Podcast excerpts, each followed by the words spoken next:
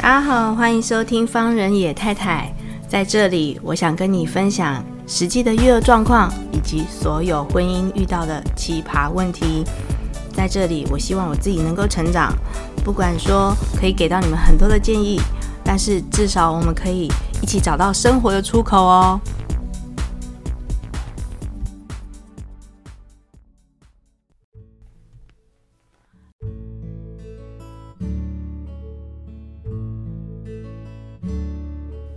OK，各位听众朋友，大家好，欢迎收听方人野太太。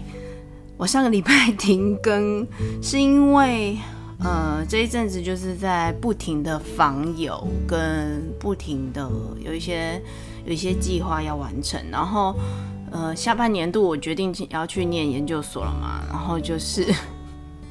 我呃我要跟各位听众朋友讲，就是我觉得我这人生也蛮有趣的哈，就是。呃，我的大学的本科念的是戏剧，就是呃剧场与呃戏剧与剧场应用学系，然后接下来的研究所呢，要念的是经学研究所，我要去念书了，所以就是一个两种完全不同的教育训练方式。那，诶，你说我就嗯，我有没有很担心？其实还好。我就觉得我内心现在在这个四十四十岁的肉体里面，我的灵魂就是想要念书就对了哈。然后这一阵子，因为下半年度除了念书之外，然后接着要当导师，所以我就 我就非常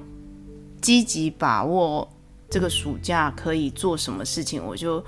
立刻就去做这样子。然后就是因为这个样子，害自己有一点点。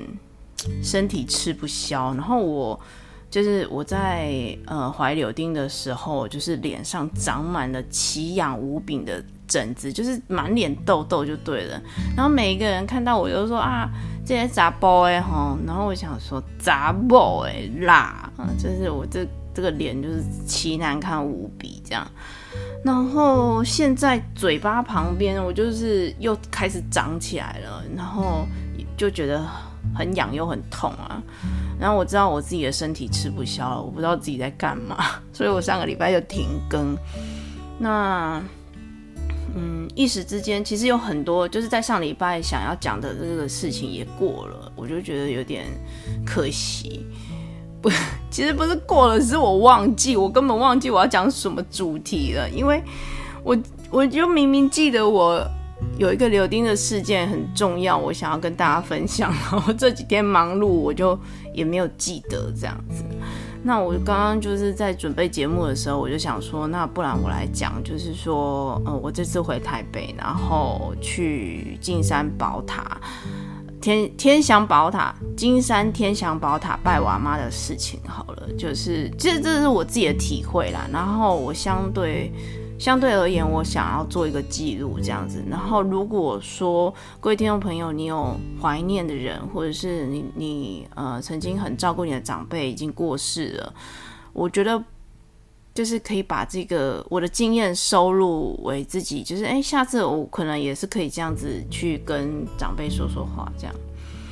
好，然后就是我上个礼拜回台北去金山天祥宝塔拜我阿嬷的时候，其实我没有拜拜。呃，这一段旅程，就是这一段上去的过程当中，只是对我自己内心的一个反省。呃，我之前在前一集，呃，之前的有一集讲到，就是我的阿嬷的那一集，抱歉，刚刚敲到桌子，就是讲到我阿嬷的事情的时候，就是呃，介绍我阿妈这个人，我到现在为止，我就觉得她还是跟我同在。嗯、那天的状况是这样，我蛮早的时候就到天祥宝塔，然后进去的时候，我就先去看我阿公，就先跟我阿公讲讲话，然后我就说今天来拜阿妈这样子。哎，前面也没有什么预设的立场啊，然后也没有没有想说就是要讲些什么，然后跟阿公讲完话之后，就是因为他其实是在二楼的一个。像禅，就是很像坐禅的地方，但是它有很多柜子，然后靠墙壁中间也有，所以就方便很多呃很多人去悼念这样子。那我哎、我近一点哈，就那我就是找到我阿公的牌位，还有我阿妈的牌位的时候，我刚刚讲，我先去跟阿公讲话，然后那个时候就是就是只是讲讲话而已，跟阿公讲话就只是讲讲话，我没有特别的感受。然后在转往我阿妈那个牌位的时候，我就讲了说：“阿妈，诶，我来夸你哦，啊，就是我说最近啊，谁谁谁怎样啊，我爸我妈怎样怎样怎样的，我才讲没两句，我就大哭。我相信很多人，如果你跟你自己很有感受的。”长辈就是很照顾你的长辈，或者是你跟他其实是特别要好的长辈，然后你你跟他去，你在跟他聊天的时候，尤其是他不在了，你在跟他聊天的时候，你真的会那个情绪是很丰沛的。我刚刚前面不是讲说，其实这趟旅程其实是为了 for 我自己嘛。嗯，我曾经呃，我婆婆我就直接讲好了，我婆婆就说啊，好孝顺哦，都会回去拜阿妈这样子。可是我觉得我那天也有点白目，我就我我其实是想传达这个观念，我就到现在为止我还没有觉得很后悔，这样说自己讲话怎么那么白目。但是有一点点，他可能听到这个概念的时候，他有一点点。诶、他还在消化。好，我跟他讲的是说，他讲完说啊，很很孝顺哦，就是会回去拜阿嬷。我就说，嗯、我我不是因为他，我不是因为孝顺才去拜他的，而是因为这个长辈他跟我非常有缘分，而且他指导过我很多的事情，他教会我人生当中很多很重要的选择，或者是他很。教给我很重要的观念，他不，他不只是照顾我而已哈，所以我对他的，我对我阿嬷的情感，其实是我觉得他不是我阿嬷，他就是，他就是我，嗯，他就是我人生当中的一个领路，其中的一个领路人，然后他只是比我提早离开了这个世界这样子，所以 我这样跟我婆婆讲完之后，她有一点点啊，一些公司啊。就是我觉得，哦，gosh，我好像讲了一些就是一般人听不懂的话。一般长辈还是会觉得说，就是呃啊，你很孝顺啊，会回去看阿公阿妈。可是不尽然，我我不是这样子想的。我甚至觉得他可能是我另外一部分的分灵，或者是他只是提早来我这个世界，然后他。他就是，嗯，就是其实我跟他在一起是很舒服。我我们的灵，我们两个人的在一起的时光是很舒服的，所以这这才会进而使我想要去看看他这样子。不然你看，为什么我跟我阿公就没什么话讲？有啦，我还是有跟他报告啦。所以我跟他讲说，最近到底发生了什么事情这样子，然后我就讲一些我自己就是最近工作上遇到的事情啊，然后还有人事上的一些灰心啊，嗯，我觉得不夸张。其实，在那个当下，我讲完我讲述就是这些事情的时候，我内心已经从有点犹豫不决，或者是怀疑自己，然后或者是有点。就是非常悲伤，或者是很愤怒，怎么别人要这样子对我的那个感受，就瞬间就消失不见哦。然后开始会知道，开始有那个力量回来，我就觉得还蛮蛮神奇的。对，然后这一趟旅程，我我当然会觉得说，内心的感受会觉得是。对于我自己是一个很帮很帮助很大的一段旅程。我我去到那个地方，我都觉得很就是很康荡。就是我去到天祥宝塔，我一点都不觉得那个那个地方很多的灵魂或什么的没有。我就觉得那个地方很安静，对，其实也很安静。然后那个地方很很漂亮。但我要特别讲一下，就是这里画风一转哈，就是歪楼一下。我那我在那边，我在那边被蚊子叮到哈，就是我在第哦，我现在大腿那一侧还有一个伤口，那边的蚊子都超肥的。我要先讲，我去天祥宝塔祭拜的人，你真的要插满防蚊液，或者是带带防蚊就是贴片这样子，真的太可怕了。然后我又不敢在那个大殿上面就是打蚊子，不然就是真的是啪啪啪啪啪啪啪，就是你会听到很不礼貌的声音，在那个可能可能可能一些灵魂都会被我震动到。那那个蚊子真的超大的，我跟你讲，那个脚展开跟蜘蛛一样哦。我就不停的挥啊，然后就是画面有一点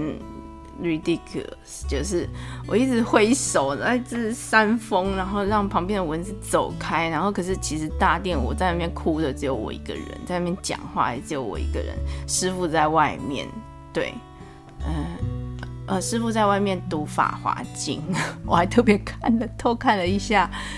然后我就哇，真的是很痛苦，因为我很想要讲很久，但是就。我一直没办法，而且大殿上面没有电风扇，电风扇在另外一边，他可能为了要通风，然后就是吹大方向这样子，其实一点风都没有。哦，那蚊子飞得超缓慢，然后也你也不知道它飞到哪里去，然后就我就大腿那一侧就被叮，其他还有地其他地方被叮，我觉得大腿那一侧直接被叮，非常的荒谬，而且很大，它真的是吸饱了。我觉得可能当天我我就这样子捐献了吧。好，那这是对我来讲就是一个我我这么做已经是第二次，就是我人生当中有一些困难，或者我人生当中有一些想不清楚的事情的时候，我就会想要回去跟我阿嬷讲讲话。那我真的很远。当然，有一些我们在灵修的过程当中，就是有些人会觉得说啊，你就在家里面跟自己就是呼叫阿嬷、呼请阿嬷就可以了。可是我又是一个非常注重仪式感的人，我就觉得到那个环境，就是对我来说，那个那个训练，就是你看我刚刚前面不是讲说，其实对我来说，戏剧系的训练其实是很。很扎根的，就是在我身上是很扎根的。我必须要，我必须要有那个环境，我必须要有那个，就是那个情境。所以，所以 VR 对我来说是很有效的。拜托，赶快，我们 VR 的世界赶快来！就是 VR 对我来说是很有效的，就是那个那个，就是有佛祖啊，或者甚至是有。是是是有师傅啊，然后我要闻到那个味道，然后我要闻到，我要我要感受到那个山上的空气、水分，蚊子就不用了啦，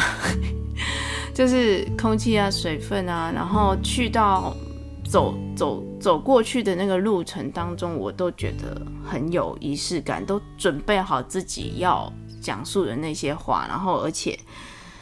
大概。呃，很奇妙哦，就是其实你没有你没有 re 稿，你没有想说要讲什么，可是你在那个牌位面前，这在我阿嬷的牌位面前，你就会我啦，我自己就滔滔不绝，就一直讲，一直讲，一直讲，一直讲。那其实很